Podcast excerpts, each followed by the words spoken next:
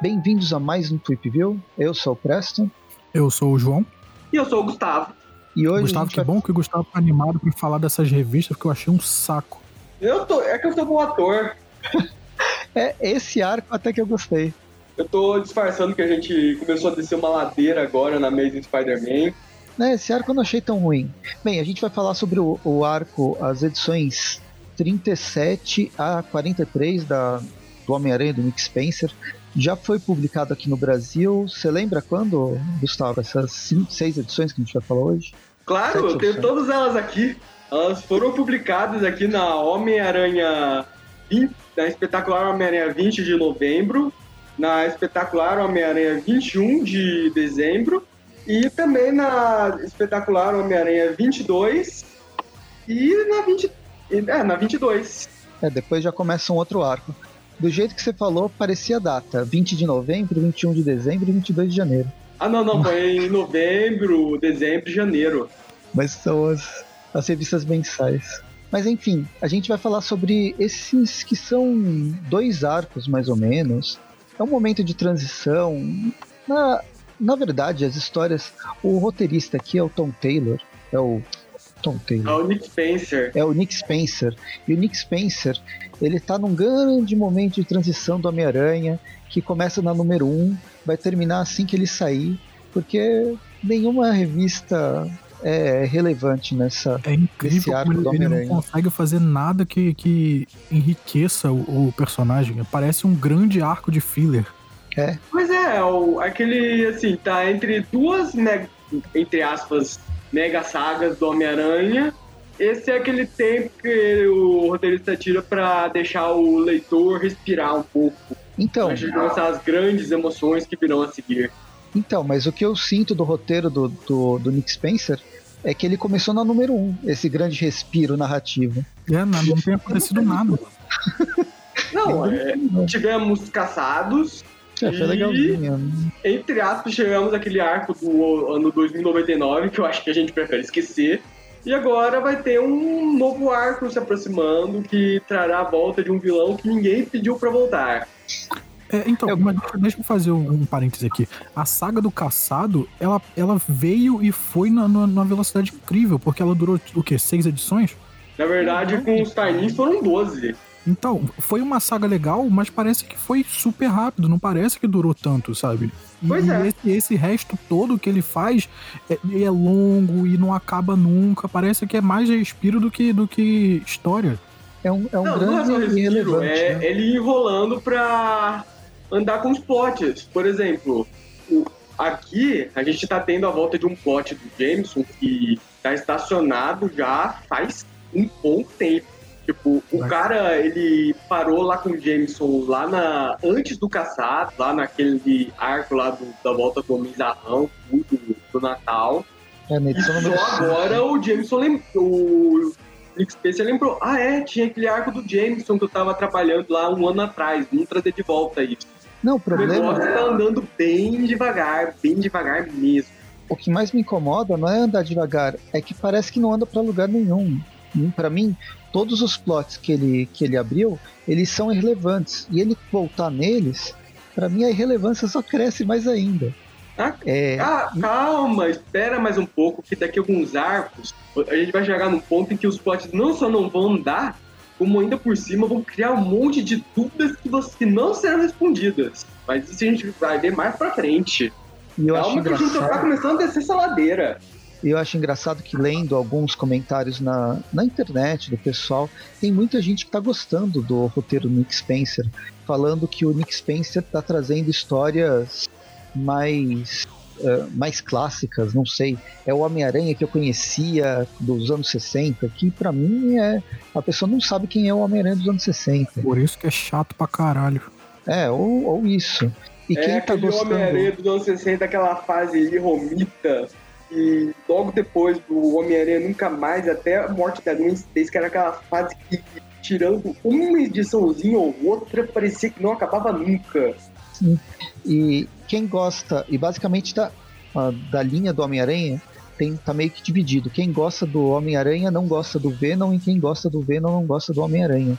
São dois. É, é tá, tá, dá para perceber uma, uma divisão bem grande nesses fãs e leitores. E eu tô gostando bastante do Venom, mesmo entendendo esses, essa montanha russa altos e baixos. Mas não que ela é ruim, os altos e baixos. É questão de, de roteiro mesmo. Agora o Nick Spencer, uau. Enfim, esse arco em si, tratando como fillers, e só isso que ele faz, ela é divertidinha. E a primeira, o primeiro arco chama Hora de Mudar, ele tem a arte do Ryan Otley, com as cores, a arte final do Cliff Hatburn e as cores do Nathan Fairbairn. Fairbairn. Esse nome é muito estranho de falar, né? Então, a gente começa com o Homem-Aranha pensando na vida dele, tudo que ele tem que fazer, como que ele, ele reage às situações da vida, ele tem que dividir a, a coisa de ser Homem-Aranha e de ser o Peter Parker, ajudando a Tia May, salvando pessoas de incêndio. É, é tá mostrando, inclusive, ele entrando em conflito lá com a gangue lá do Blue Streak, que eu não lembro qual é o nome dele, que é um vilão do Capitão América, e com os homens e com as pessoas transformadas em dinossauro pelo Stegon. Enquanto isso. Ele poderia curar o câncer, mas ele quer transformar as pessoas em dinossauro. Enquanto isso, a é, gente tem. Agora tem uma galera que quer virar dinossauro do, do lado dele também, não tem isso? Tem. Mas enquanto isso, a gente tem a, a única parte que vale a pena da revista, que é o JJ abrindo um podcast. Ele faz. É, ele tem... Não é que ele tá abrindo um podcast. Ele agora. Quer dizer, nesse momento ele é um apresentador de rádio. Só que depois de ser jogado lá para um horário morto e ser substituído por duas pessoas que estariam melhor um podcast de verdade, ele meio que decide se demitir e acertar aquela oferta de emprego lá da Nolan Winter. Foi feita um ano atrás, exatamente, não um ano atrás em tempo de quadrinho, um ano atrás no nosso tempo mesmo. Esse eu contei, esse é o exato tempo que foi da última edição que Jameson apareceu até essa edição. E é, aí ele, ele vai almoçar, almoçar, comer uma pizza lá com a menina para discutir os termos do emprego. Aí eles falam sobre o que, que vai ter, o que, que não vai ter. Eu acho que uma das coisas mais legais desse diálogo é que a Nora Winters é bem clara. Olha, eu quero você, Jameson, porque você é o rei do clickbait, você criou esse conceito antes de existir o conceito ainda nos anos 60. Você criar, você fazia manchetes para as pessoas comprarem o jornal que não tinha nada a ver com o que estava dentro do jornal, ou se tinham era toda a, a linha é, clickbait fake news, ela tem o, o selo de aprovação do Jameson. O Jameson fala que é absurdo, ele é um jornalista sério, até que ele ouve a proposta de, de quanto podia pagar e ele aceita, obviamente, porque realmente ele sempre fez isso. É, ele não fazia de propósito, ele era uma pessoa muito apressadinha mesmo. Ele era, ele era aquele tio, ele hoje em dia seria aquele tiozão que acredita em tudo que vê no WhatsApp. Aí ele Sim. repassava, o problema é que ele tinha um jornal, então ele usava o jornal para repassar o que ele via no WhatsApp. Pois é, né? Nossa, é, é, ele é, o, ele é o retrato do que o jornalismo não pode ser, mas infelizmente é o que muito jornalista está sendo nesses últimos anos. Não, na verdade, como a gente vai ver, ele ainda é a parte que ainda tem salvação no jornalismo. A Dona Winter, ela sim vai representar bem o que, que o jornalismo está se transformando hoje em dia. Pois é, mais pra frente tem isso. É, a gente continua, o Homem-Aranha é irrelevante, ele tá salvando pessoas, socando vilão a, a vida do Peter Parker é, tem um, um, lance meio estranho com um carinha que pesquisa uma clarividência, né? Um, um dispositivo é, é que... que pode ver o futuro. É que no último arco, ele e os colegas dele de doutorado criaram aquele aparelho lá, o clarividência, que o Peter, inclusive, ele usou lá para descobrir um jeito de convencer o Dr. Destino a não destruir Nova York por birra. Só que agora o Homem-Aranha não sabe o que fazer com isso, porque, especialmente porque da última vez que aparece alguém com poder de o futuro, tivemos uma continuação de Mega Saga desnecessária. E é, é, é tão absurdo esse, esse tipo de poder, esse tipo de, pro, de proposta, né? É, e o Peter tá achando super de boa que isso aconteça, que ele, que ele tenha essa acesso a isso. Inclusive ele vai testar no, usa isso para testar no, nas suas viagens pela, pela cidade. Né? chega a perguntar para outras pessoas, mas todos os heróis, um fica jogando a batata quente pro outro. É, até um pouco antes disso, ele, ele, ele faz o questionamento, né? Imagina se a gente pudesse ter visto o futuro antes das coisas acontecerem. Ele faz uma alusão à Guerra Civil 2, de que ele não sabia que lado, qual lado estava certo, qual lado que ia ganhar. Aí ele parte nessa jornada para perguntar para todo mundo se, se é moralmente correto essa parada que, que, que eles estão pesquisando. E no fim, o Homem-Aranha. Não, é impressionante. A última pessoa que ele pergunta seria a primeira pessoa que qualquer um perguntaria sobre essas questões morais, tudo. O Capitão América. E ele é o único que realmente dá um conselho de. conselho que presta sobre o que fazer com isso. Eu acho que o conselho do Homem Coisa foi o melhor. É, é verdade. É. Ah, não, não. Bem, enfim. O Peter resolve. Vou testar. Ué. Ninguém falou que não. ele não entendeu o lance da responsabilidade. Bem, é isso que vai ajudar ele a evitar que, bem, atacar os, esses assaltantes aí, esses vilões do, do Capitão América, ou mesmo os seres humanos transformados em dinossauros antes de dar uma coisa, de acontecer uma coisa pior. Mas é, ainda o assim... Peter, ele basicamente ele vira um pré-cog, aí ele entra naquela discussão se é correto você prender o assaltante antes do assaltante cometer o crime. Uhum. Ou então ele fica, e, e aí para não chegar nisso, ah, com tanta antecedência, ele deixa que aconteça alguma coisa, tipo prender em flagrante. Só que com o planejamento de uma máquina que prevê o futuro. Uhum. Bem, pelo menos isso. É aquele, basicamente aquele meme lá do Bob Esponja lá, ele segurando lá o ombro lá daquele outro fechador, olhando pro carro, só esperando cometer um crime pra prender ele. Pelo menos isso dá tempo dele ter um pouco de vida de, de vida como Peter Parker, né? Dá é, mais compra uns salgadinhos, pra... compra umas flores, aí vai correndo para casa e dá tempo de ter um encontro com a Mary Jane. Uhum.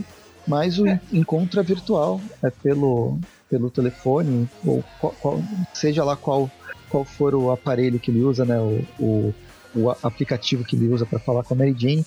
E aqui vai fazer alusão, vai fazer ligação com aquela série da Mary Jane que foi cancelada, mas a gente já comentou uhum. num Tupi View. É, que ela tá longe, tá no outro lado do, do país gravando. É, tá gravando um filme lá com mistério.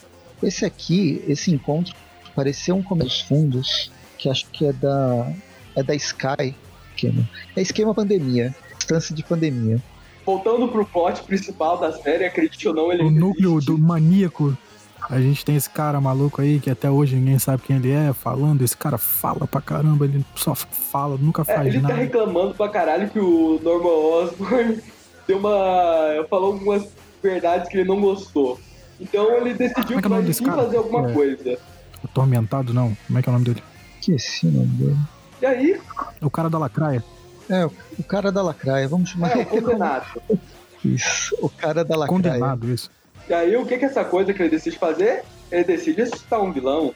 Ressuscitar o Electro? Não, não, não. Ele vai ressuscitar alguém que ninguém pediu pra vir. Ele vai ressuscitar o Devorador de Pecados. Ah, é esse, esse cara que volta. Esse aí é um bom pra usar em aventura de RPG que ninguém lembra dele. É, então, o problema é que tô... ele é meio. com um adversário meio inútil. Pelo menos até os arcos tudo. Já que ele é, é basicamente ele é só um cara doido com uma arma. É, então, caras doidos com uma arma podem acertar pessoas em cima de prédios e as pessoas quando caem sofrem bastante dano. Eu já vi isso em algum lugar. é nesse gancho aí que a gente termina a primeira edição, vamos pra segunda. É. Cadê abrir a segunda edição? A segunda continua com a mesma equipe criativa, a gente vai só pra parte 2. E a gente começa com, com o Jameson em frente a, ao trabalho novo dele, tendo que desviar de gente andando pela calçada que grita com ele. Aí ele entra lá no, no prédio novo e é todo mundo descolado, não tem cubículo, é todo mundo um espaço abrangente. É uma daquelas empresas modernas. Você pode jogar videogame, pode comer lá dentro, fazer o que você quiser. E o, o Jameson ganha uma salinha para fazer o trabalho dele. Ah, e tem esse lance, né, também a precarização do trabalho. A Nora, Nora Davis chama, contrata um monte de, de jovem, porque jovem é descolado, porque jovem não vai entrar com leis trabalhistas, são todos freelancers, eles estão dispostos a trabalhar praticamente sem remuneração e sem benefício nenhum. Pois é, cara. Pensa que, assim, no, na, no quando ela foi apresentada, a Nolan né, era uma personagem com ética, tudo, Mas o Nick Spencer transformou ela no demônio do jornalismo. Transformou ela em tudo que tem de pior no jornalismo hoje em dia. Ela é a jornalista neoliberal, todo de ponta a ponta. Não, é, é o nível que chega aqui é, é absurdo. E aí é tudo tra transvestido com uma, uma carinha bonitinha, né? Porque todo mundo faz, pode fazer o que quiser, no horário que quiser, pode trazer, é, pode trazer o cachorro para para a empresa, como se isso fosse fosse trazer fosse bom para as pessoas. Não é o cachorro poder vir para o trabalho ou você ter um horário mais flexível. Você tem que ter condições de trabalho dignas também, né? E aqui não. Né? Tipo, se você reclamar demais, te manda embora e chama outra pessoa, porque afinal Gente você é só um trabalhar não falta, né? É, quer um plano de saúde, quer um plano dentário, nada disso. Vai embora. Vai procurar outro lugar. Aqui a gente não tem isso, não. Não, aqui o esquema não, tem, não deve ter nenhum salário, né? O salário é, deve ser salário de produtividade. E pelo salário de produtividade, você tem pessoas criando, criando notícias falsas. É, você ah, deve ganhar, mas... ganhar por cliques, né? Então, a, a, o, que, o que essas pessoas estão fazendo é criar as, as, matérias, as manchetes mais malucas possível para ganhar o ma maior número de cliques. E é isso aí que eles estão fazendo. Todo mundo ali está é. trabalhando pra, pra, por clique. É, sabe aquele, né, aquelas manchetes que seu, o seu tio conservador ele compartilha no WhatsApp? Pois bem, são eles que fazem. E, aqui e a Nola, inclusive, ela explica como é que o negócio funciona. E, tipo, tem as pessoas que acreditam e compartilham, que ajudam, e outros que acreditam são as pessoas que são bestas a ponto de dar alguma atenção pra esse tipo de coisa. É, e tem as pessoas que ficam putas que querem contestar, e aí eles vão começar a fazer vários textões, isso vai dar engajamento e vai também contribuir para a notícia se disseminar. Nesse uhum. caso, a gente, a gente não está nem trabalhando com a, a consequência da notícia, né? A forma como essas notícias falsas são utilizadas para manipulação das pessoas. No caso da Nora Jones, tá, né, o Nick Spencer não vai fundo em nenhum, em nenhum tema. E o que ele está passando aqui é simplesmente essa parte mais superficial que já é problemática de criar coisas falsas, simplesmente para você. Ela começa a enriquecer. Quanto mais clique, quanto mais gente entrando no site dela, mais, mais ela vai conseguir dinheiro pelo Google, por aquele AdSense, aquelas formas de capitalização por, por relevância.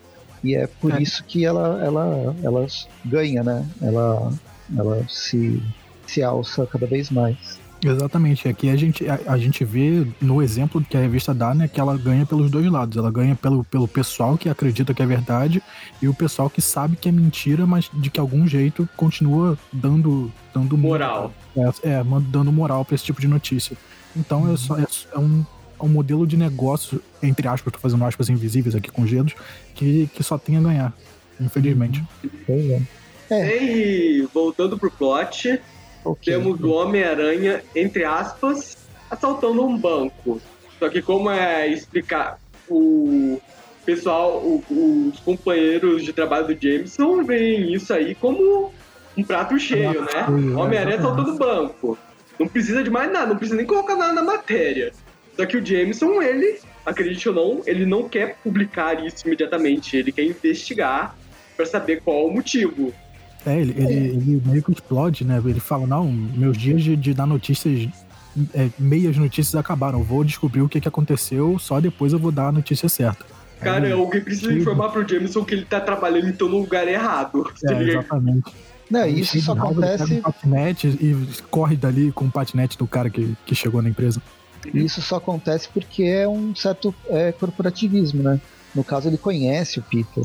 Ele sabe que o, que o Homem-Aranha é o Peter e ele acredita no Peter. Se fosse o Homem-Aranha, normalmente, ou qualquer outro, qualquer outro herói, ele não ia ligar de tentar avaliar, ver se isso é verdade ou não. Ele... Não, na verdade ele até fazia isso com os outros heróis. É que antes ele tinha um preconceito exclusivo com o Homem-Aranha. O problema é que agora esse, esse preconceito virou agora camaradagem. Bem, a gente descobre que o Homem-Aranha tá roubando realmente, entre aspas, um banco, mas na verdade ele pegou esse. São algumas coisas de dentro do banco que a, a, a irmã dele, eu ia falar prima, a irmã dele da, da Shield, que não existe mais, e que é secreta, mais secreta ainda, ela pediu para ele, pra ele pegar. Inclusive o Peter falou, Pô, tem como limpar meu nome depois disso? Pois é. Acontece que parece que essas coisas pertencem ao camaleão. Ele estava guardando lá na Pluto, que é um banco que a gente já deveria ter visto ele agora na, no primeiro anual. Ele apareceu pela primeira vez lá no anual da Gata Negra, que eu não sei porque não apareceu no primeiro volume. Essa daí foi um deslize da Panini.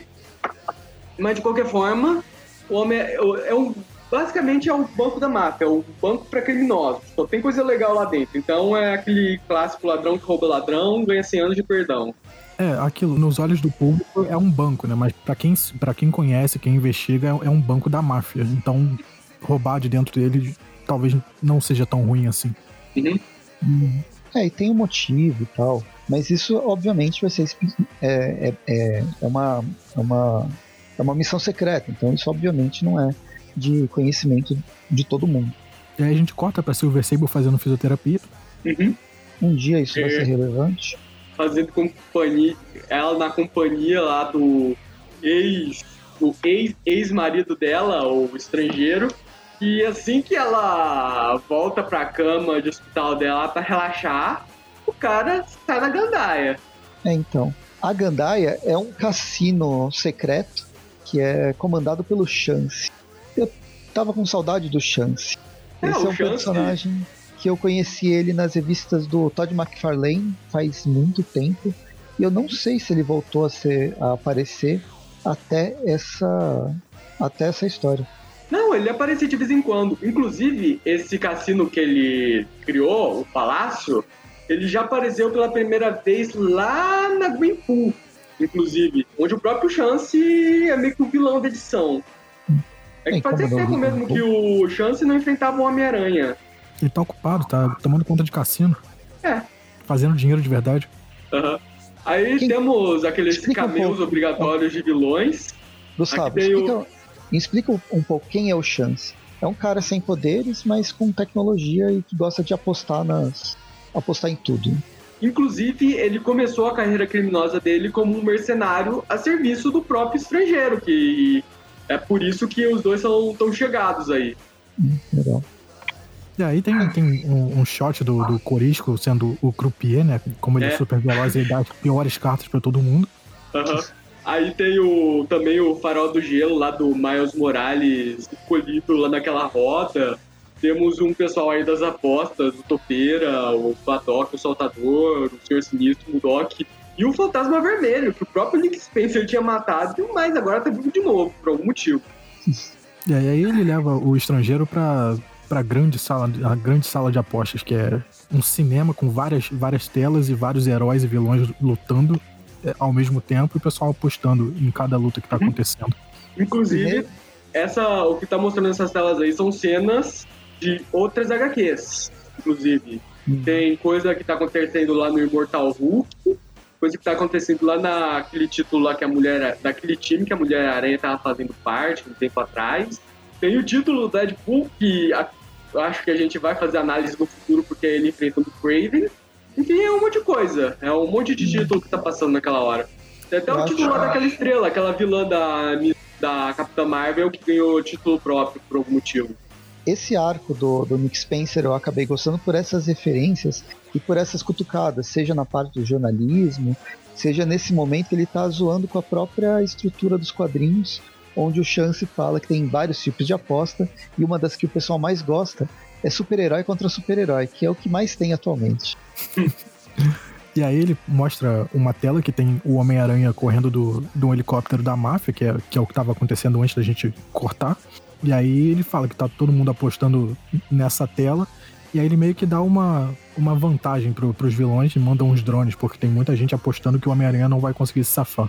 É, ele meio que tenta dar uma trapaceada no estrangeiro. O estrangeiro acaba apostando a favor do Homem-Aranha, só que aí o estrangeiro, aí o Chance decide dar uma trapaceada, colocando os drones para atrapalhar o Homem-Aranha.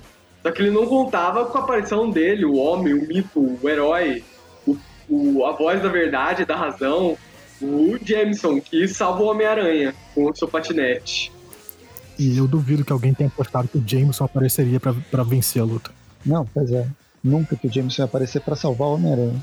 Bem, eles ficam discutindo, o Peter fala, meu, o que, que você apareceu aqui? Eu tava me, me virando muito bem, você vai correr risco de vida. O Jameson fica falando, mas eu sou seu parceiro, seu parceiro, eu tenho que estar sempre junto, por que, que você tá me mentindo pra mim? O que, que você foi fazer no banco? o, o Jameson parece aquela, aquela namoradas grudentas que querem saber tudo que o namorado tá fazendo na vida dela, dele particular. Vai ter algumas referências de como eles ficaram amigos. O Peter chega, vai respirar fundo e fala: Ok, é uma missão secreta da Shield. Então não fala nada, beleza? Inclusive o Homem-Aranha faz aqui, ó. Tem até uma referência aqui ao título da Gata Negra na U, que foi quando ele enfrentou pela primeira vez esse banco aí do Cusco. Uhum. Aí o Jameson ele se dá por, por esclarecido, pega o patinete dele e vai embora. Só que aí chegam os reforços pra, da galera que tá apostando para não deixar a luta acabar. Aí o Homem-Aranha vai para cima, começa a lutar, o pessoal apostando começa a ficar feliz que, que a aposta tá acontecendo e acaba que a casa venceu e o, o estrangeiro perdeu a aposta dele. É, porque pois eles é. tinham apostado em, em, tempo também, né? Em quanto tempo que ia conseguir. Pois é. Eu gostei dessa, dessa página dupla de, de ação. Ah, não, esse artista aí que tá desenhando agora, esse arco do Homem-Aranha, cara, é muito bom. Ele tava desenhando o arco do Venom, inclusive. Sim. E aí a história termina com o Peter é, levando bronca da irmã dele, porque ele revelou o segredo da Shield. E ele, como assim? Revelei segredo? Que, que segredo? E tá o Jameson. Eu sou o Jameson, eu salvei o dia. ele, ele limpou o nome do Homem-Aranha dizendo para todo mundo que a operação secreta dele estava acontecendo. Pois é. Cara, é isso que eu gosto. Eu gosto muito dessa parte desse novo status quo do Jameson. Ele ajudando o Homem-Aranha, mas sempre, tipo, ele sempre atrapalha mais do que ajuda.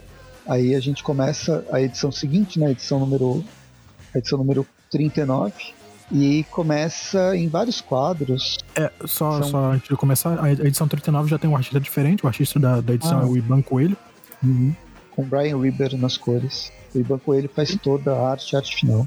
E a gente começa de forma mais pausada, né? É a preparação de um programa. Só mostra detalhes do microfone, da boca do Jameson falando no, no, no, microfone, né, testando o café chegando.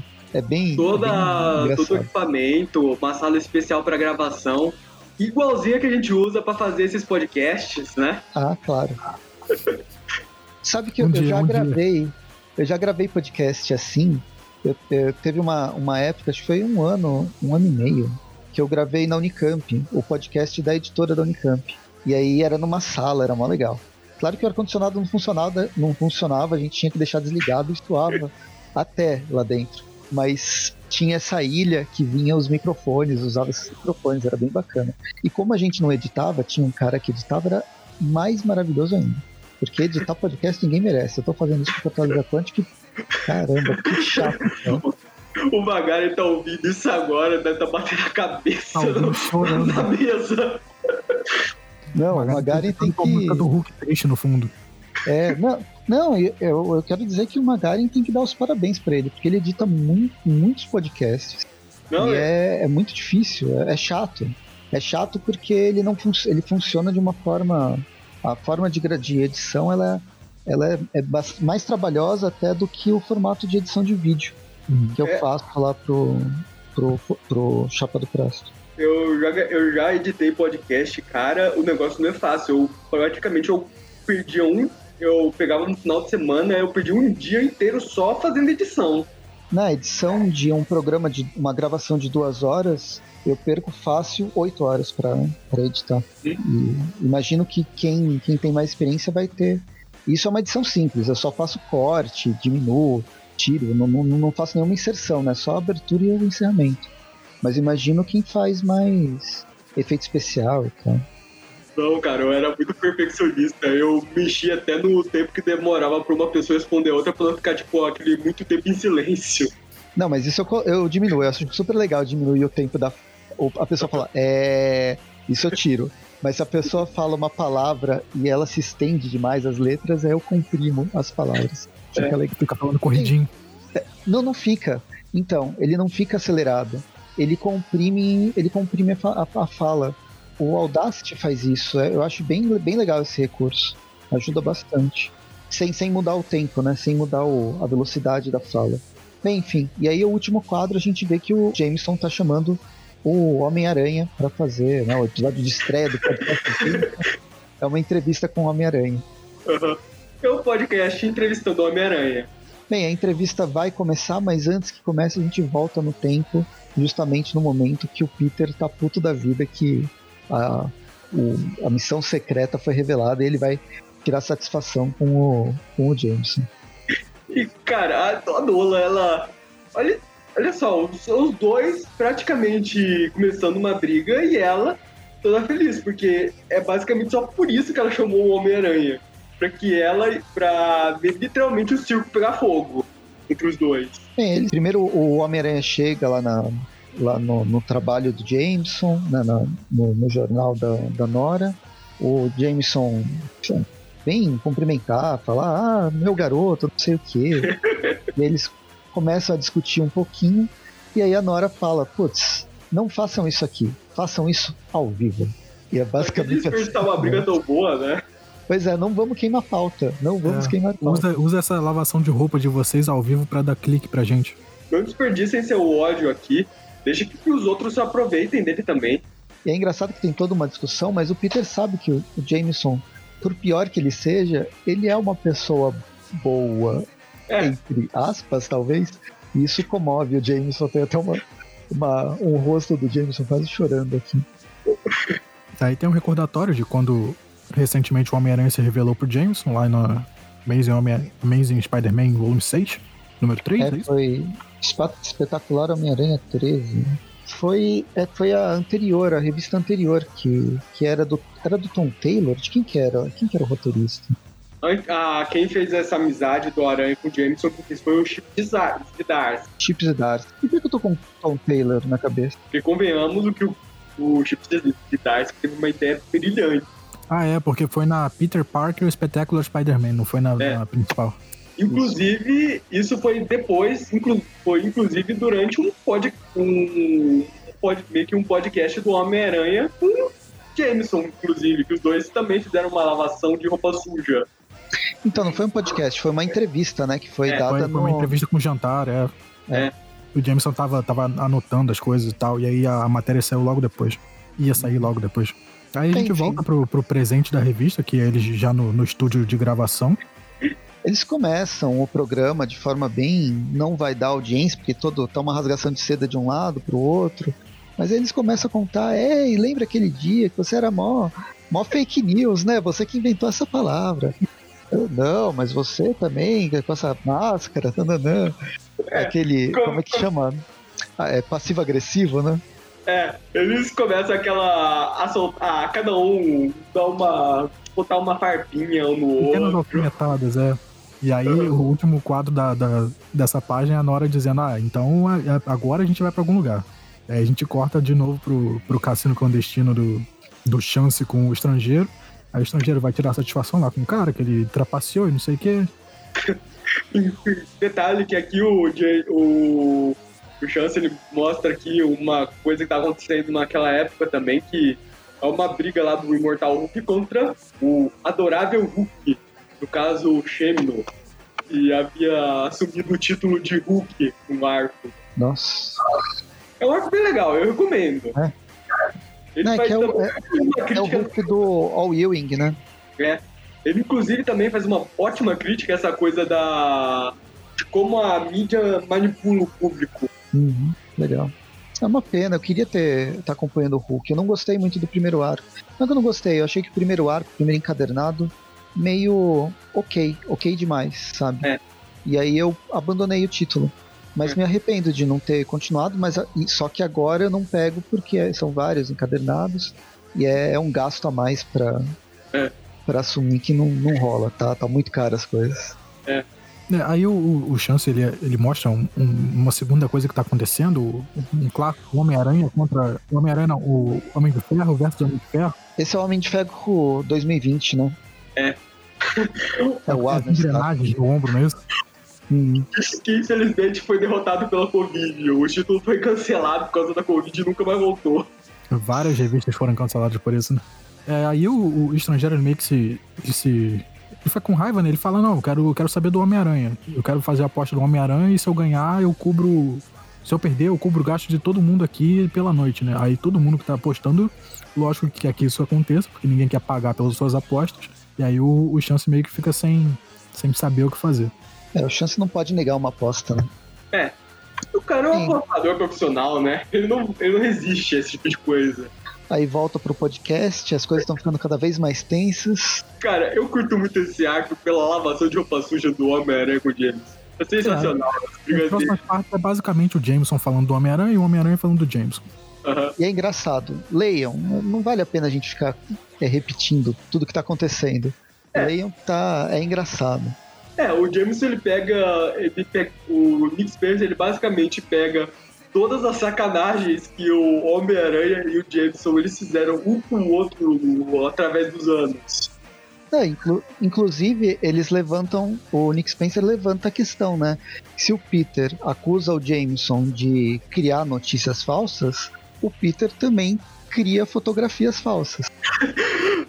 Lembra? É o clássico Homem-Aranha socando areia no ar.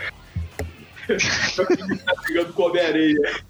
E, e mostra, né? Inclusive mostra essa cena numa das lembranças. Só que o, o, o Jameson não pode ser tão direto assim, porque ele ainda protege a identidade do Peter. Eu tava vendo que isso aqui ia terminar mal com o, o Jameson gritando com o Peter Parker, falando Peter. Só que não, não, não, não iam deixar, né? É. E o Jameson, ele esclarece, realmente. Assim, no começo eu acho que o Jameson ele tava pegando o pé do Homem-Aranha mais pra fazer notícia. Tipo, falar mal do Homem-Aranha na época tava vendendo jornal. Só que o Homem-Aranha ele meio que levou pro lado pessoal, começou a azucrinar o Jameson, fazer pegadinha com o Jameson, e o Jameson acabou pegando ódio de verdade pelo Aranha por causa disso. Uma coisa que saiu do controle durante anos. Aham. Bem, aí a volta pra, pra aposta do Chance contra, contra o Homem-Aranha. A gente vê o, o Chance indo atacar o, o Peter. Ele, é, ele tem um tempo, né? Pra, pra quanto tempo. Se o Homem-Aranha vai vencer o Chance ou não, em quanto tempo ele consegue isso. O ataque vai direto lá no- no- nos estúdios, explode É. tudo. É, a do, é, de um lado é a Dola e o editor lá estourando champanhe, e do outro o Jameson e o Homem-Aranha quase se pegando, lá- se pegando tapa. E aí É, tem um mas- momento que o Peter, né, o Homem-Aranha pula na, no Jameson como se fosse. Todo mundo achou que ele ia, ele ia socar o Jameson. E todo mundo, isso, por Deus, por favor, por favor. Só que não, ele tava sentindo que o, o. Chance tava chegando pra explodir tudo. Ele sentiu com o arrepio do Parker que o, que o Chance estava chegando, e a edição, entre aspas, termina. Termina essa, essa parte, a gente vai pra edição número 40. Não, na verdade, vamos para a segunda história, que são os pecados lá do Overdrive. Foi mesmo o nome dele aqui no Brasil? Tem uma segunda história? É, tem uma segunda história do É, Overdrive, escrita pelo Nick Spencer, com arte do Francesco Cobili e cores do Eric Axinega. Nossa, eu motorista, motorista de fuga. E basicamente temos aqui um, um- um flashback obrigatório do Nick Spencer da origem lá do Overdrive, que ele era corredor da NASCAR, só que depois de um acidente da NASCAR, por algum motivo a carreira dele acabou. Que é bem estranho, Turbo. porque esse tipo de acidente é bem comum lá. O personagem chama Turbo. E realmente, ó, o pessoal literalmente eles só assistem a NASCAR pra ver carro batendo. Mas enfim, o, o Turbo ele aceitou um. tra- Ele fez um trato lá com o senhor negativo pra ganhar uns Nanix que deram ele o super poder de turbinar qualquer veículo. Mostra um flashback aqui da fase dele lá como membro do sindicato do Sistema Sinistro Superior, que não se assume logo como sindicato sinistro até ele voltar a trabalhar pro Senhor Negativo, como motorista de fuga. E ele não tá muito feliz com essa ideia, porque os demônios inferiores lá do Senhor Negativo, eles, eles não se importam muito em matar todo mundo que entra no caminho deles, e o, o Turbo, ele não é sangue frio assim. O cara, inclusive, ele é fãzaço de super-herói, especialmente do Homem-Aranha. E enquanto ele foge com peso na consciência, vemos alguém de botas verdes passando num local não muito feliz com esses pecados que o, esse pessoal do Senhor Negativo está acumulando. É, as botas verdes elas vão voltar aí durante algumas próximas edições. É o Duende? É o Duende Verde? Não, não, é o Devorador de Pecados, meu. Eu sei, eu tô zoando. Não, botas verdes não pode ser o Duende. O Duende tem botas roxas. Ah, bota verde pode, pode ser, também o lagarto, pode, ser o mistério. Não, mas o lagarto não usa bota. Uhum. Aí a gente vai pra próxima é. edição, a edição número 40. A capa, é, eu acho bem maneira a capa. É o, é o Homem-Aranha e o Chance brigando lá fora e o Jameson do lado de fora da janela lá fazendo uma entrevista lá com o Homem-Aranha enquanto eles brigam. E é o Jameson lá com uma cara muito serena. Hum. O roteiro aqui, o, a, a arte é do Iba Coelho com o Zé Carlos. Kim Katsu Zé Carlos. O que é um nome? É, na, é brasileiro? Ah, não sei. As cores são do Brian Reber e do Pete Pantazis. Olha, se bobear, eu acho que o próprio Iban Coelho é brasileiro também, tem que pesquisar. Aqui é o José Carlos Silva, e na, na Wikipedia, na Marvelpedia. Aqui, ó, é brasileiro mesmo. Legal. O Zé Carlos e o, e o Iba Coelho é o quê? Ele tem cara de argentino esse nome. É, eu não tenho aqui. Deixa eu ver já. Aqui, achei a edição. Na Marvelpedia não tem nada, não. Ah, não, ele. Deve ser latino-americana. A página dele tá com espanhol. É, em espanhol aqui mesmo. Ele deve ser de algum outro país latino-americano. Ó, eu sei que ele é de 83, ele tem a minha idade. Idoso. É basicamente um ancião. Ah, ah, ah. Desculpa, eu ainda sou moleque, eu sou de 93 ainda. Nossa, eu, eu, eu, me, eu achava estranho as pessoas que nasciam nos anos 90. Agora, então, as pessoas já estão. Na, eu já encontro pessoas adultas que nasceram no século XXI. Eu pois tenho é, os millennials. Nasceram em 2010. É, Cara, uma pessoa adulta que nasceu em 2010. Isso é. Isso é uma. essa pessoa. ah, não sei, não consigo encontrar o Iba Coelho, qual que é a, é. a nacionalidade dele, mas ele provavelmente é. Não, não sei onde procurar. Aqui, ele é espanhol. Espanhol? Hum. Uhum. Eu ia procurar pelo Twitter, qualquer coisa assim, no Instagram. Bem, o Buck ele é. ó, do Comic Vine tá comentando que ele é, é Spanish Artist. Uhum. O Iban Coelho é espanhol, o, o Carlos aqui, José Carlos Silva, é brasileiro mesmo. Uhum. Legal tem cada vez mais gente no, no mercado no mercado americano, né? No mercado internacional é. de quadrinhos, cada vez mais brasileiro trabalhando com, é. principalmente com arte. Roteiro é bem difícil de encontrar. É. Não, é bem difícil encontrar alguém que trabalhe com roteiro que não seja de um país que não tenha como língua oficial a língua inglesa. É uma pena, mas acho que em breve isso possa, isso, isso possa acontecer, né? Eles já estão abrindo espaço para artista acho que é uma questão de tempo pro, pra também entrar roteirista, tudo. Mas é bem, é bem legal. E aí fica até difícil a gente conhecer todo mundo. Esse José Carlos eu, eu realmente não. Ah, é? Não eu até lembrei. A, ele, a Marvel, ela recentemente chegou a contratar uma roteirista coreana lá pra fazer os títulos mesmo, lá dos agentes da Atlas, porque também são personagens asiáticos, mas é assim, estamos ganhando espaço. Outros países, roteiristas de outros países já estão começando a ganhar espaço aos poucos agora. Estamos na luta. Então, desse parênteses, falando sobre os, os artistas, tem ainda outro colorista, ainda além do Brian Reber, tem o Pete Panta, Pantazis. E aí a gente começa a história com o embate Homem-Aranha versus Chance. E o Chance nunca teve chance contra o Homem-Aranha por causa dos poderes bem, bem desiguais entre um e outro. É, desiguais, tipo, um deles tem superpoderes e o outro não. Pois é. O outro uh, tem um mochila jato, capacete, duas pulseiras que atiram e muita fé. É, mas aí antes, antes que a luta possa acontecer, tá um encarando o outro, o Jameson se, se mete no meio e fala: Ô, oh, meu filho, dá licença, a gente tá gravando. Cara, o foda é que depois de tanto, se pensar bem, já deve fazer mais de 10, uns 15 anos de universo Marvel, de super-heróis, super-vilões brigando. Inclusive brigando dentro do Clarim Diário. O Jameson já deve estar acostumado, né? A discutir com esse pessoal. É, mas aí acaba que começa mesmo a luta de verdade, um parte pra cima do outro. Uhum. E lá no, no, no palácio, no, no cassino, o, o, estrangeiro tá lá se divertindo, vendo a aposta dele rolar. Eu acho que ele, ele nem se importa mais se ele vai ganhar ou não. Eu só queria comentar que o Jameson ele tem muita moral no meio super-heróico. Tipo, ele grita com o Chance e o Chance fica calado. Aí entra aquele editor sem nome lá querendo gritar também, seguir o fio. O Chance, ele nem, espera, ele nem espera nada, ele já vira no cara e já tira. Bem, aí os dois começam a lutar. O Chance ele tá usando bala de borracha, né? Porque atira na barriga do, do Peter, ele só é levado para trás, ele salta para trás, né? Por causa do impacto, mas não, não acontece nada. É, e durante a luta, o Jameson fica querendo entrevistar o Homem-Aranha do, do, entre um soco e outro. É, bizarro. É, o Homem-Aranha ele, ele tá em claramente vantagem, só que aí aparece aparece o reforço, né? Aparece um monte de Halloween. Não, então, mas antes do reforço. Ele tá, ele tá em vantagem, mas quando eles se aproximam, o Chance fala: Isso, bate mim agora. Tipo, é. só falta mais um minuto pro prazo expirar.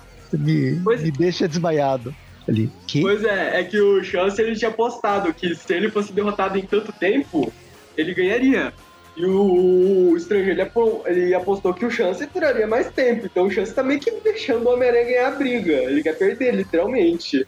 Ele só vai ganhar se ele perder. Só que o estrangeiro decide copiar a manobra dos drones e mandar os Halloween dele ajudar o, ajudar o Chance. Halloween com a roupa do Batman e com a garra da, da, da Wolverine lá, da Laura. Aham. Uhum. Basicamente, é, a gente já tinha visto inclusive esses Halloweens antes, trabalhando com o estrangeiro lá naquele arco 2099. Eu só acho bizarro esses, esses negócios que eles vão, essas plataformas é. que eles vão. Parece aqueles copos, sabe, que você você guarda na, na bolsa. Um copo de plástico reutilizável? Cara, é isso. Cara. Puta, que porcaria. Que design até horrível. melhor agora. Nos anos 80, o, até o, os anos 2000, o Halloween, os, os Halloweens, eles usavam aquele pula-pula lá com bola embaixo lá do negócio pra se movimentar, pra sair andando por aí. muito melhor. ah, é, esquecemos que tem uma outra coisa que o, o Chance tinha que fazer: pegar o atirador de teia do, do Homem-Aranha. E aí, no meio da batalha contra os, os Halloween, um dos Halloween consegue arrancar, não sei como. Esse soco funcionou. É, ele tirou um 25, um 30 no dado de, de 20, né? Pra tirar esse, cinco, ele tirou um, porque não foi um soco. Lembra que tinha aquelas lâminas saindo do braço? Não, então, mas como que ele consegue? Ele tem que ser um puta mega sucesso pro Halloween conseguir arrancar o, é. o atirador de teia. Tipo, é um mega sucesso ele arrancar o, a, o negócio, porque se ele tirasse um, ele ia arrancar o braço do Homem-Aranha junto e o Homem-Aranha morrer sangrando no chão. E aí o disparador de teia, ele salta no ar e cai justamente na mão do Chance dando a vitória pro Chance. Aí eles vão embora. E pronto, acabou a batalha. E o Homem-Aranha, uh, tá bom, ok. O que, que eu vou fazer? Acho que a luta é com eles. E aí a luta acaba, eles voltam pra entrevista, eles brigam, eles. eles. eles brigam, eles riem, eles choram, se abraçam e fica tudo feliz. Cara, é aquela música da grande família, né? É uma família sempre unida, né? Mas também muito oriçada, briga sem qualquer razão, mas, acaba, mas sempre acaba pedindo perdão. Isso, e no fim é um sucesso, né? O podcast. Uhum. Começa a aparecer cenas de várias pessoas escutando. Tem umas cenas com, com a Mary Jane atrás, numa das, num dos quadros. Uhum. Só para fazer referência né, que ela tá fazendo lá em, Los Angeles. No cassino, o, o, o Chance ele foi o grande campeão, porque ele derrotou o Homem-Aranha e conseguiu o disparador de teia. E o Chance tá puto porque, basicamente, perdendo uma aposta tão grande, a, a casa quebrou. Só que o estrangeiro, ele é chapa, né? O Chance, ele basicamente resolve o problema virando o novo sócio do Chance no cassino. É, você perdeu, agora eu sou seu sócio. Agora eu agora o é, só entre aspas. Agora, já que o, o estrangeiro que paga as contas, é ele que manda no pedaço. É, e aí, pra, pra conclusão da revista, a gente tem o Peter voltando pra casa dele. E aí o Randy, ele tá assustadíssimo porque tem alguém no quarto do Peter. O Peter vai lá, todo preocupado, e a Nora. Com a máscara do Homem-Aranha na mão, falando que agora ela, agora ela sabe a, o segredo do Peter. Ele sabe o segredo da aranha. É, os fetiches que ele tem com a Mary Jane. Cara, é, o James. O, o, não, não foi o Jameson. Ela comenta que foi o Jameson, mas acho que foi eu cronológico, ou até alguma coisa fora da revista que o Jameson demitiu ela por não ser uma boa repórter. Nessa, ela realmente provou que ela não é uma boa repórter. Porque eu acho que qualquer bom repórter ia chegar à conclusão lógica do Peter guardar uma roupa do Homem-Aranha com ele. No mínimo, chegaria àquela conclusão lá que chegaram nos anos 80 de que o Peter ele falsificava alguma das fotos que ele tirava como Homem-Aranha. Mas se fosse isso, ela ia contratar o Peter. Mais uma vez, é justamente o que ela quer, né? Contratar o Peter. Pois é. Ela, ela acaba oferecendo um emprego novo para ele. Uhum. É, engraçado que tem uma discussão também, mais uma, né? O Peter falando lá que você quer o quê? Que eu tire foto do Homem-Aranha? Aí a Nora, não, qualquer criança de 15 anos tem melhor, imagens melhores que as suas. Peter sempre foi um ótimo, um ótimo fotógrafo. É, e aí a gente corta direto de novo pro, pro palácio, lá na, na sala de, de apostas, que, tá, que tem várias televisões. E tá todo mundo batendo palma pra um apostador que tá ganhando tudo. E a gente vê que é o garoto que, que inventou a máquina de prever o futuro. Ele basicamente tá fazendo milhões em apostas. Pois é, né? O Peter é uma pessoa muito responsável. Ele soube guardar bem aquele equipamento no lugar seguro. Enfim, né? Fazer o quê? E aí, pra E fechar a outro- questão, a gente tem que a Nora tá, Aí- tá recebendo uma ligação. Estamos aqui vivendo. eh, essa edição é basicamente o Senhor dos Anéis. Temos vários sinais diferentes, um após o outro. Acaba nunca. É, aí termina, aí termina, aí termina. A gente já Aham. falou do qua- quarto final. Agora o final que finaliza é a Nora recebendo uma ligação de alguém estranho, que é o, no fim, é o É o camaleão. chefe dela, basicamente. Que é ninguém mais, ninguém menos que o Camaleão. Eu não vou nem perguntar. Fala. Eu, não vou nem- eu só queria comentar que eu não vou nem questionar o fato do camaleão estar preso, mas ainda assim ter acesso a um celular, porque isso é o que, o que você mais vai encontrar em presídio é celular. Isso é fácil. Até pessoas que são. Que, que fizeram crimes pela internet, com crimes de ódio, essas coisas, têm celular para continuar fazendo crimes de ódio dentro da prisão. Pois o é. camaleão é coisa de é fichinha. Bem, a gente vai para a edição número 41 do Espetacular Homem-Aranha. Ela começa um, um arco novo, né? Companheiros leais. E se o Peter tem o JJ como um dos parceiros, o outro parceiro dele vai ser mostrado nessa, nessa revista. O Ryan Otley volta para os desenhos, arte final do Cliff, Cliff Heffburn e o Nathan Fairbairn nas cores. É aquela equipe que eu não sei falar o nome. Aham. Eu só queria comentar que da última vez que a gente viu o Homem-Aranha e o Boomerang, lá naquele arco lá do novo Sindicato Sinistro, o Camaleão ele ia contar pro Peter tudo o que estava acontecendo entre ele e o Rei do Crime. Agora, umas 12 edições depois, nós enfim vamos descobrir o que o, o Boomerang falou pro Homem-Aranha. A história começa com o Peter no esgoto, batendo em vários ratos. Antes era só um, agora tem vários e vários milhões de ratos. Pois é, o, lá naquele arco do Caçados, o Arcade deu uma injeção Atos original que fez ele basicamente se fazer aquela. Como é o nome daquela reprodução lá que as bactérias fazem? Se dividindo? Mitose. É, basicamente o, o rato se reproduziu por mitose. Bem, enfim, aí tem, tem um monte de ratos, mas o Homem-Aranha tá recebendo ajuda de um, de um outro personagem que é justamente o Boomerang. E aí a gente descobre mais uma vez, volta no tempo para saber o que aconteceu, tudo que aconteceu. Eu, Recordatório obrigatório do Nick Spencer, vamos pular isso. É, vai fazer um resumo até rápido de quem é o Boomerang, das ações que ele teve com, como vilão e como é, morador lá, como é que chama? É. Parceiro de quarto do Peter. Tem um resuminho lá do que aconteceu dos arcos com o Boomerang nos arcos do Nick Spencer no título. Basicamente, ele, o Electro e o Rino estavam. E o novo engrenagem roubaram um museu. Ele virou companheiro do quarto Peter. Os dois ficaram amigos depois de uma confusão do bar sem nome. E até enfrentaram juntos lá o sindicato sinistro que estava amando do rei do crime. Pra... Porque o rei do crime, que é a cabeça do Boomerang, que roubou alguma coisa. E aí voltamos lá para edição 28 da Amazing Spider-Man, que, a, é a conversa que os dois tiveram no terraço, onde o Boomerang agora é, é, sabe aquele flashback dentro de flashback?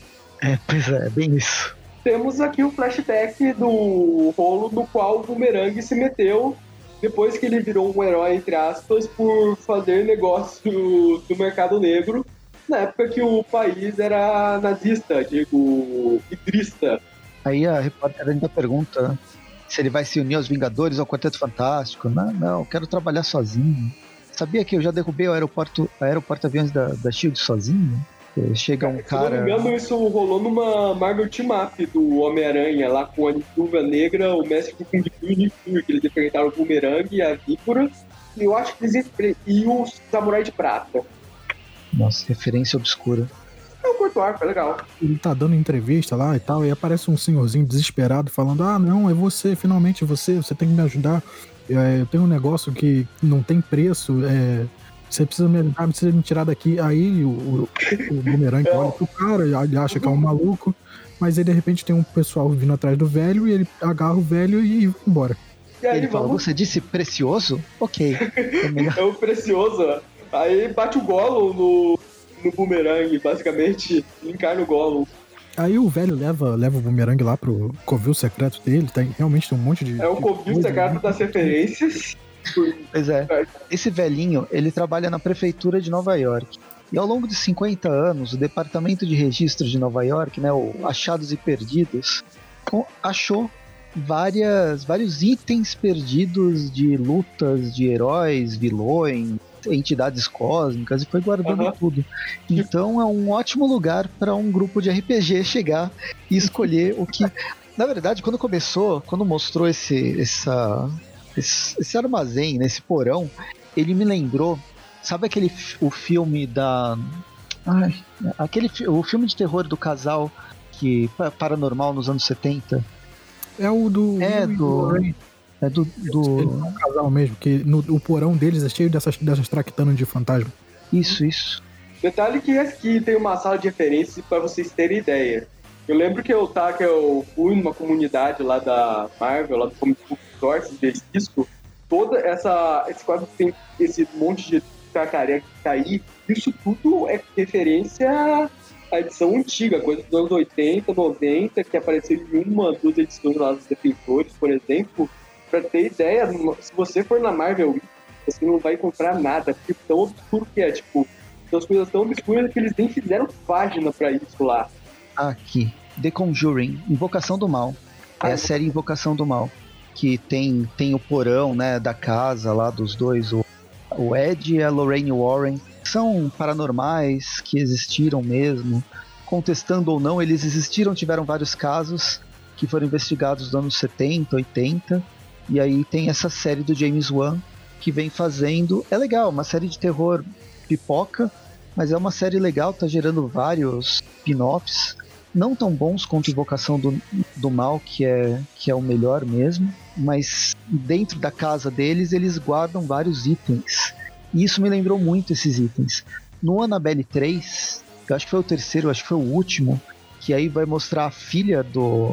a filha do, do casal que vai ficar sozinho em casa e tal, eles vão ter problemas justamente com esse porão e vai mostrar várias dessas das criaturas que aparecem. É legal, é uma série divertida, mas mais simples, vai, pensando no, no tipo de terror. Enfim, essa, essa foi a referência cinematográfica. É, aí a gente tem que esse monte de tractano, né? Mas o, o Boomerang continua a história dele. Ele fala que que o velho queria mostrar alguma coisa muito mais preciosa que, que tinha a ver com o Fisk. Pois é, o, aquele lugar basicamente estava armazenando tranquilamente todos esses itens. Até que um certo prefeito foi eleito e ele meio que ganhou um certo interesse nesses itens.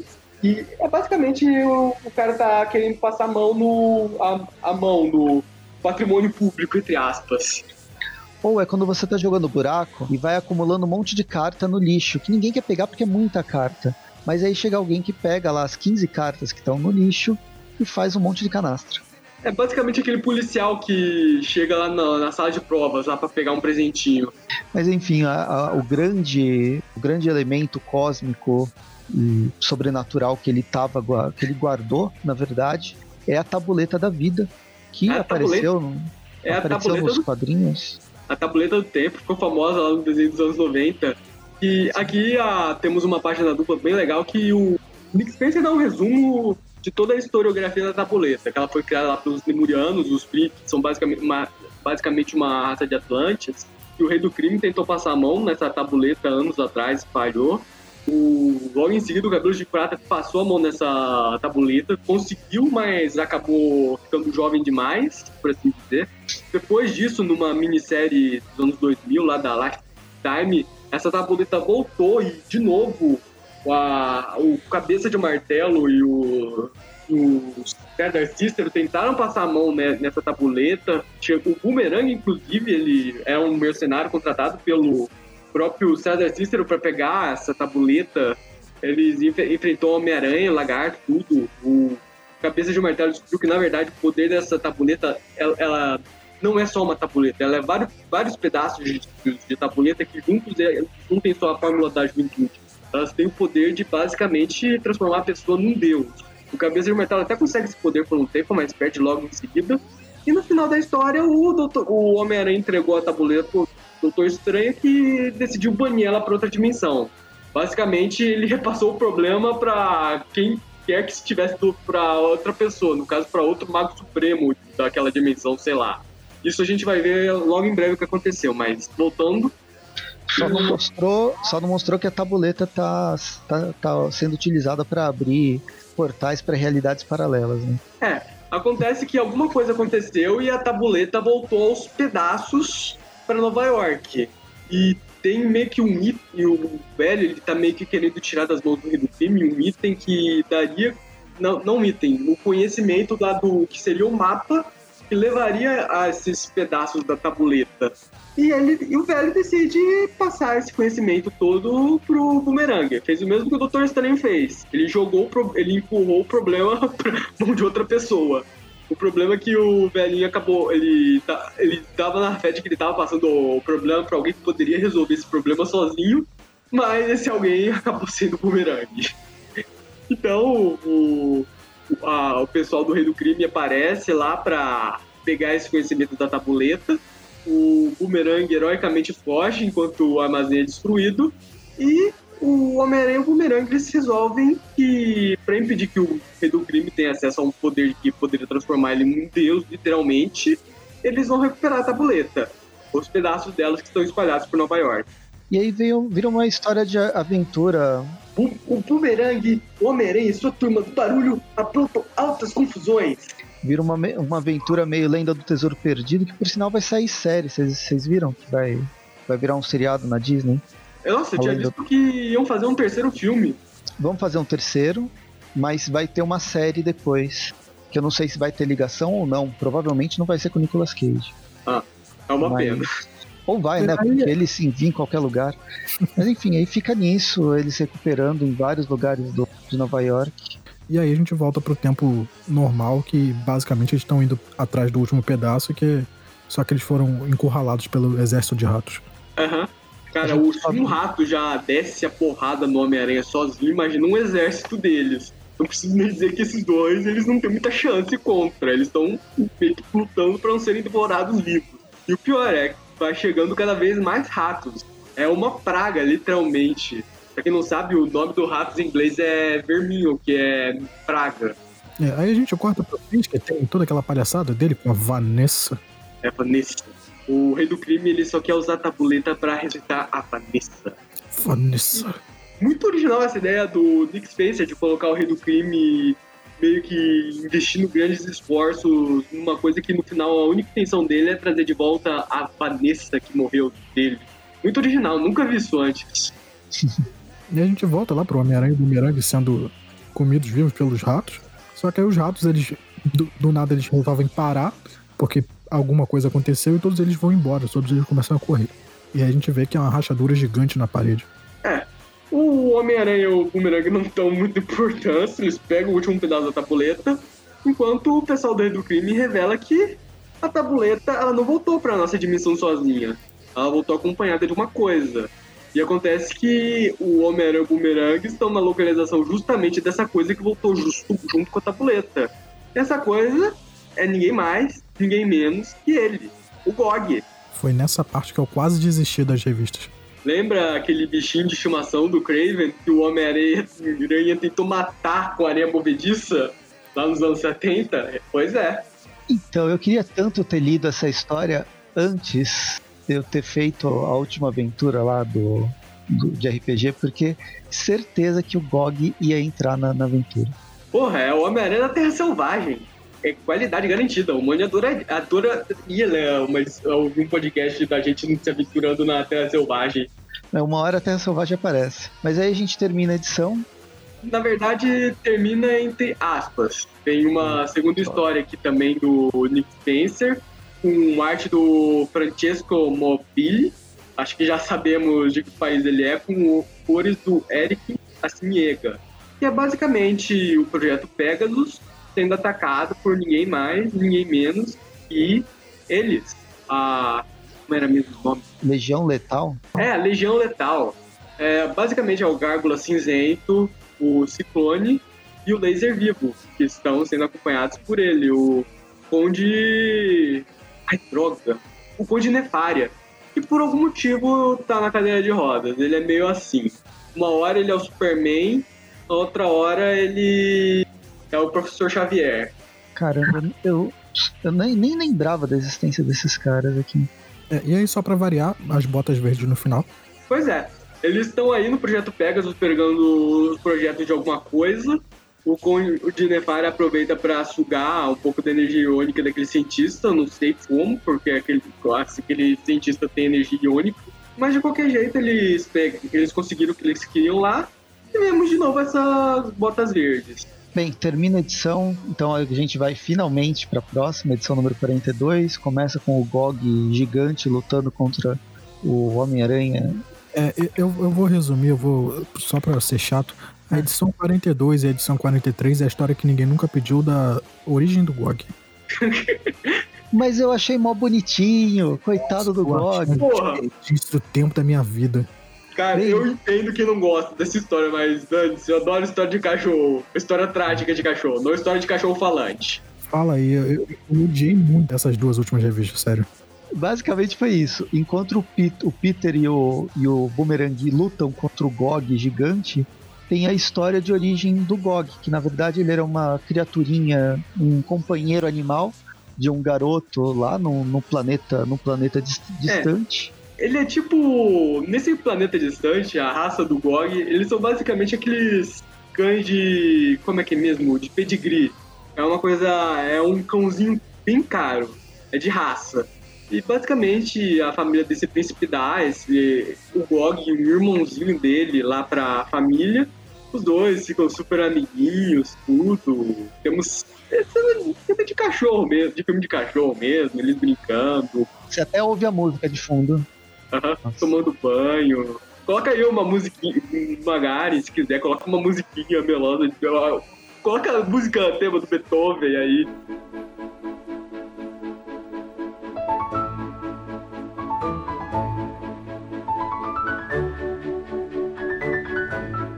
Ele dando banho no Gog, colocando o casaco, brigando, brincando com o bumerangue dele, pegar o bumerangue até que o planeta é atacado, né? Ele vem uma invasão, aí começa a destruir todo, todo o planeta. O, o garoto que era um príncipe, ele é separado do Gog, que é considerado só um objeto, né? Uma criatura que não pode ficar é, junto. Tipo, não é que o Gog é abandonado, eles colocam ele no na hum. nave de carga. É tipo é. um quem pode. Uhum. E aí tem uma história aí da, da história de do, de cachorro vira uma história do Superman. O mundo é praticamente destruído e o Gog acaba, acaba desaparecendo, indo parar em outro lugar, que é justamente a história do, do Craven, quando ele descobre é. o Gog ele, na Terra Selvagem. Ele cai na Terra Selvagem, o Craven descobre ele, cria ele, cuida dele, deixa o bichinho crescer. Até que aparece um, uma pessoa completamente cru, uma pessoa cruel, sem escrúpulos, e simplesmente decide matar esse bicho mesmo sabendo que ele é um ser consciente. Você não sente dó do coitadinho do Gog aqui nessa areia movediça, morrendo e chorando, por ele estar tá perdido de novo. Enquanto isso, voltamos pro filme de cachorro. Tem uma placa lá do. Colocaram uma, aquela descartada de procurado do Gog. O, os avós daquele moleque lá, eles morreram lá durante a fuga. Acho que o Gog ele devia estar tá na nave dele. Ele devia estar tá na nave deles. Aí a vida continua, né, pro moleque. Enquanto o Gog, ele é resgatado lá pelo Plunderer. Não sei qual é o nome desse vilão do Quasar aqui em português que realmente ele resgatou o Gog lá para enfrentar o Kazar lá no título solo dele.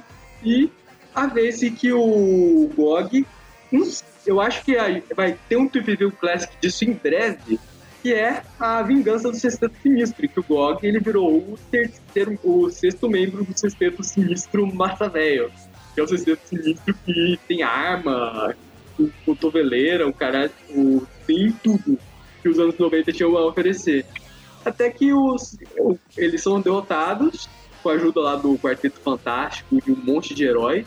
E o Reed Richards decide encolher de volta o Gog ao tamanho normal dele. E, assim, na edição original, ele, o Gog ele é enviado lá para uma outra dimensão. Seria a dimensão natal dele. Só que aqui eles reticonizam isso e colocam que o Senhor Fantástico colocou ele numa nave e leva ele de volta para casa dele e, no momento, tá vivendo uma guerra. A ilha aterriza lá, ele descobre que o garoto que era dono dele, ele foi recrutado para ser um soldado nessa, nessa guerra.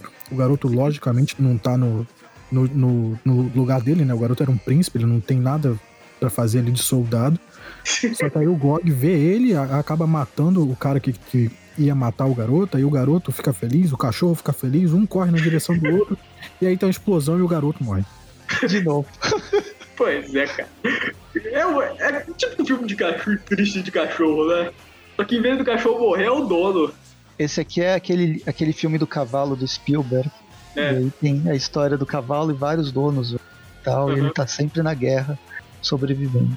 Tem o Gog sofre. Sofre uhum. mais uma vez, porque ele tá sozinho de novo. Ele nunca consegue ninguém. E aí, em determinado momento, acaba a guerra, a mãe do garoto chega com a tabuleta no debaixo do braço e fala. Pois é, é que acontece que aconteceu o seguinte.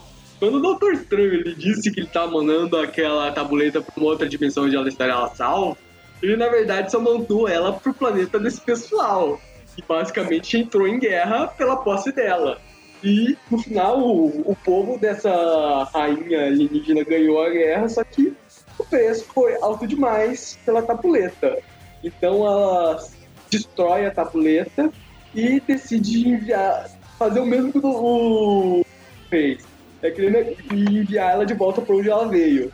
Basicamente é tipo, ela e o Dr. Estão trocando aquele presente de Natal que ninguém quer, um com o outro, ano após ano. E ela decide enviar também junto o GOG para proteger a tabuleta para garantir que ela nunca mais seja usada. E com isso nós voltamos para edição. E encerra a edição, na verdade, assim. Eu só queria comentar que essa edição, na época que essa edição saiu, foi quando estava estourando a pandemia. Então, meio que meses depois dessa edição, vamos para Amazing Spider-Man 43, que termina esse arco. Nossa, ele tem quantos meses? Espera aí. A edição 42 foi, de, foi lançada em março, né, com data de publicação de maio, e a 43 ela foi lançado em maio com data de publicação em julho. Então ela teve. Ela pulou um mês, não foi tanto assim. Não, não, ela foi. A, a data de publicação dela é de maio. Ela saiu mesmo foi em julho. Ah, no fim foi, ela saiu mesmo na época da, da publicação, não foi daqueles dois meses? É, a Marvel ela ficou sem publicar uns dois, três meses de edição nessa época. Não, então, a anterior, ela foi. Deixa eu voltar aqui. Ela, ela saiu em março. E essa a edição 42 é de março. É que pelo, pelo database a edição fala que sa, saiu em maio e não. É, essa é a data de release, é a data assim de mês. Só que por causa da pandemia acabou dando uma atrasada e ela só saiu mesmo em julho. Ah, é, eu lembrei, é porque só tava saindo é, a data de maio foi quando ela saiu a edição virtual. Aí essa foi quando ela saiu em papel mesmo nas bancas. Tá. Eu sei que ano passado foi caótico. E a, a Marvel, o mesmo. É, acho que, não sei se a DC também. Ah, acho que a DC também é um formato nos, dos Estados Unidos. Ela é meio confusa, né? Tem sempre esses dois meses. A data que a gente vê na, marcada nos nossos, nas nossas revistas que a Panini publica, ela é, é dois meses depois, na, dois meses antes, na verdade, que ela foi lançada, ou dois meses depois. Tem aquele, aquele hiato de dois meses. Mas com a pandemia complicou mais ainda, assim, uhum. essa matemática. Foi uma confusão. Caramba, Bem, a pandemia realmente mexeu com o mercado na época. Bem, aí a gente vai para a última edição, edição número 43 do personagem. Começa com a história do Gog indo para indo para Terra, escondendo os pedaços da tabuleta e se escondendo debaixo do lá no, no, no esgoto, até que é. volta para o tempo presente. Ele está enfrentando o Homem-Aranha e o, e o Boomerang. Aí o Boomerang ele faz, ele faz fazer de melhor. Cagada, né? É, correr. É, literalmente diz, adeus otários e sai correndo. Mas ele dá um adentro. Adeus otários, menos você, Homem-Aranha, você é legal. É, ele, ele foge, ele vai pra superfície, aí ele leva a criatura pra superfície, aí eles começam a brigar lá em cima. Só que lá em cima o prefeito Fisk ele já tá com um exército particular dele a poste pra prender todo mundo, atirar em quem for preciso. E aí vira uma luta generalizada. Tem uma, uma cena, quando sai o, o GOG da, da Terra, tem uma cena meio referência ao Quarteto Fantástico, né? As criaturas do subterrâneo do Quarteto Fantástico, lá da capa. E aí tem uma. A sequência que vem a seguir é o Homem-Aranha e o Boomerang lutando contra o exército do, do, do Fisk e lutando contra o Gog também. Até é. conseguir fazer. Até ele. Cons... Até aconteceu uma coisa bizarra que não era não era esperado que o Boomerang ataca o Gog com o Boomerang e aí o Gog lembra da sua infância e aí ele vai atrás e traz o Boomerang na boca. Pois é, né? Tipo, o GOG ele tem meio que inteligência para entender o que as pessoas fazem e obedecer comandos. Tem uma inteligência humana de vez em quando, mas de repente ele volta a ser um cachorro. Ele é tipo o Brian, de uma família pesada. é, o instinto fala sempre mais alto. Uhum. O Peter tem uma brilhante ideia de colocar partículas PIN e um, um derruba-leão no, no, no bumerangue, joga dentro de, de um carro e aí isso consegue fazer, consegue controlar o, o GOG. E fica é. pequenininho e dormindo de novo.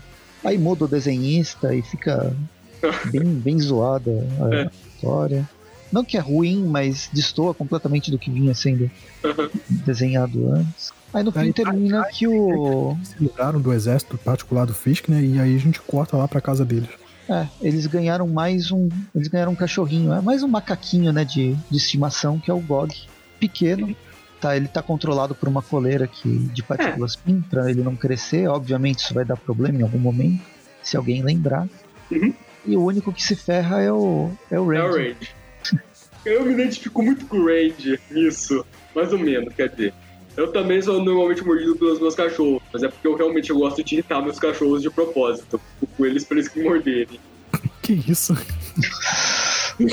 Bem, termina a história de uma forma bastante emotiva, com o Gog lembrando do seu passado e de como ele, ele era feliz e perdeu o, o príncipe, né? Que era, que era o amigo dele, agora ele tem um novo amigo que é o Peter Parker. E é meio acaba entre aspas. Temos de novo de mais novo. uma história, história entre aspas, escrita muito entre aspas pelo Nick Spacer, desenhada de novo pelo Francesco Mobili com cores do Nick Aciega que é basicamente temos um cofre super tecnológico, temos um monte de pau, pau, pau de alguma coisa batendo nele, aquelas botas verdes que agora estão roxas olhando para ele, até que as botas somem. Temos um novo pau e dessa vez é um pau forte, porque é a porta do cofre que tá bem amassada. Eu, eu vou dizer que eu não entendi que isso era um cofre, eu achei que isso era, isso era o nulificador total.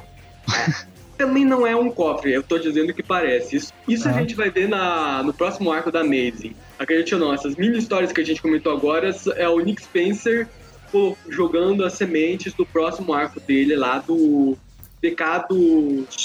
Não é pecado pretérito, não, é Ascensão dos Pecados. Eu acho que vai ser esse o nome que eles vão dar aqui. o Levantar dos Pecados. Ascensão do, dos Pecados, é, ela já saiu na Espetacular Homem-Aranha número 23 em fevereiro. Na verdade, fevereiro, a de março também, né? É, fevereiro e março. Oh, não, peraí, tem duas capas. É, fevereiro, março. E é isso. Esse foi o programa. Na verdade, ficou maior do que a gente esperava. Teve, falamos sobre um monte de coisa. Mas acho que foi divertido. Que nota vocês dão para não ficar, não enrolar mais ainda? Assim, esses são arcos bem sem vergonha, são aqueles arcos mesmo de transição, que é pro leitor dar uma relaxada. Mas assim, eles me divertiram. Eu curto muito a nova dinâmica do Homem-Aranha com o Jameson, deles serem. Cara, eles basicamente o Jameson agora é o melhor amigo do Peter, convenhamos. O Peter ele não tem muitos amigos recentemente, o Jameson é basicamente o melhor. É aquele amigo que você pode brigar, sem problema. E temos o arco do Og, que é aquela história triste de cachorro, que eu curto. Ainda bem que não é uma história de cachorro falante. Só queria apontar que o Dick Spencer, ele tentou dar pegar bem a cronologia do GOG e tudo, mas ele deu só uma erradinha no final, porque o GOG ele chega a, a recentemente aparecer numa edição lá da especial do Homem-Aranha do Aranha Verso, que ele e os outros aranhas vão pra dimensão que o Reed Richard enviou ele, o GOG aparece lá super pequenininho, super inteligente, trabalhando de novo no início daquela dimensão, e, mas Nick Spencer ignorou completamente que essa existia. Mas já está ok. São historinhas divertidas mesmo. Só acho que essa história do GOG devia ter sido antes, né? Porque realmente foi da edição 28 para edição 40. Foi meio ano pro Nick Spencer pegar de volta esse plot do bumerangue. O Nick Spencer, ele tá comendo, ele tá nessa, nessa mesa, ele tá comendo, ele tá tentando comer mais do que ele consegue mastigar.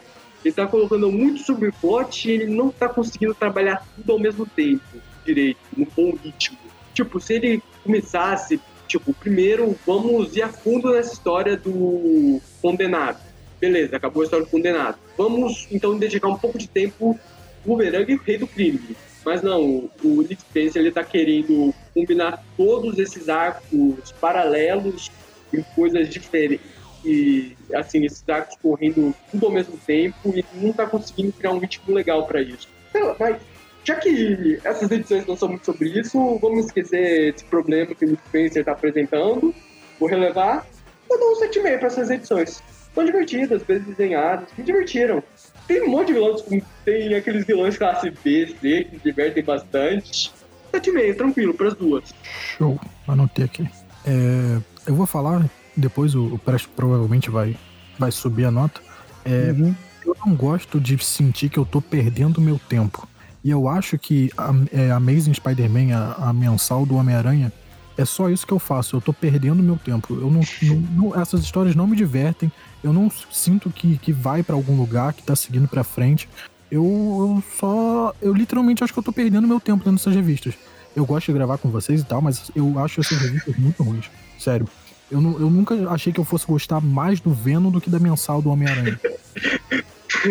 E eu não consigo dar uma nota alta para essa revista. A, a, arte é legal, mas só a arte não, não me faz querer parar pra ler. Eu vou dar quatro.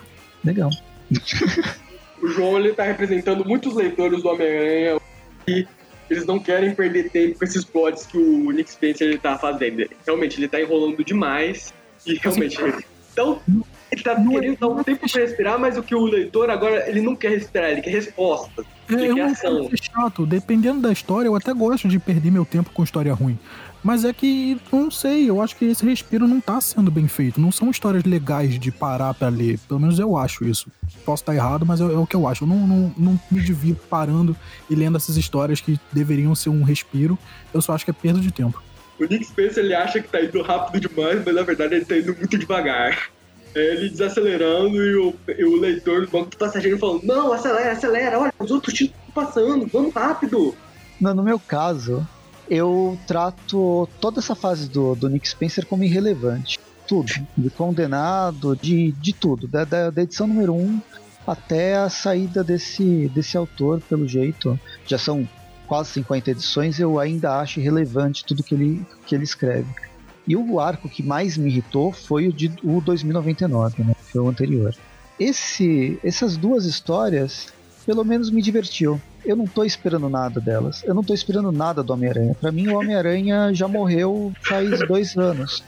Então, as histórias desse. do, do Chance, do. Eu gostei do plot lá do, do JJ. Pra mim, eu me interesso muito mais pelo JJ por qualquer outro personagem. Se tirar o Homem-Aranha, pra mim melhoraria. Então. Cara, eu, eu fecho. Eu, eu fecho. que eu acho que o Presto ele é um tipo de leitor ainda mais triste do que o João. O João ele é o cara que quer acelerar, ele quer ver o plot andar. Ele ainda tem esperança de que vai acontecer alguma coisa legal logo. O Presto não, ele já desistiu disso, ele só quer curtir a viagem. Presto é bem pulou, isso. Tá pulando completamente essa fase toda. Ah, na próxima eu volto. É, sabe quando você tá numa. Você tá na marginal Tietê, tá tudo parado e você sabe que não vai sair de lá. Vai ter até enchente. Se tiver uma enchente, até melhor, porque acontece alguma coisa. Então, eu tô nesse sentido. O podcast tá legal que eu tô escutando enquanto, enquanto eu tô parado três dias no, no, na Marginal Tietê. E aí tem, uma, tem partes legais, e eu vou dar nota por essas partes, que é justamente eu gostei do GOG, gostei do Chance, gostei do JJ. E aí eu consigo dar um, um 7 sete podcasts do. Sete podcasts do. Do JJ Jameson, sete pautas para o podcast do JJ Jameson para essa edição. Por isso que nota não significa nada, vocês têm que ouvir todos os comentários. É. A gente fica com a média de 6 pro programa, 6.1, é. e que cai para 6. E é isso. Terminou. Tipo, eu não, não, terminei triste de ler essas histórias. Esse é o ponto. Eu tô triste. tipo, ninguém tá errado nessa edição. Tem gente que, assim, tem gente que quer que acha que a viagem vale pelo fim. Tem gente que acha que a viagem vale pelo meio. Eu acho então... que a então- viagem não vale. Mas. vale ou não vale é outra coisa. Mas enfim, ninguém tá errado. São só opiniões diferentes mesmo. E com isso a gente fecha o programa, a gente volta a falar sobre o Homem-Aranha não sei se mês que vem, no outro mês, talvez até mês que vem, porque já tá são, as é. revistas já estão saindo no Brasil, mas enfim, quando, quando surgir vocês veem no, é. no site do Aracnofan.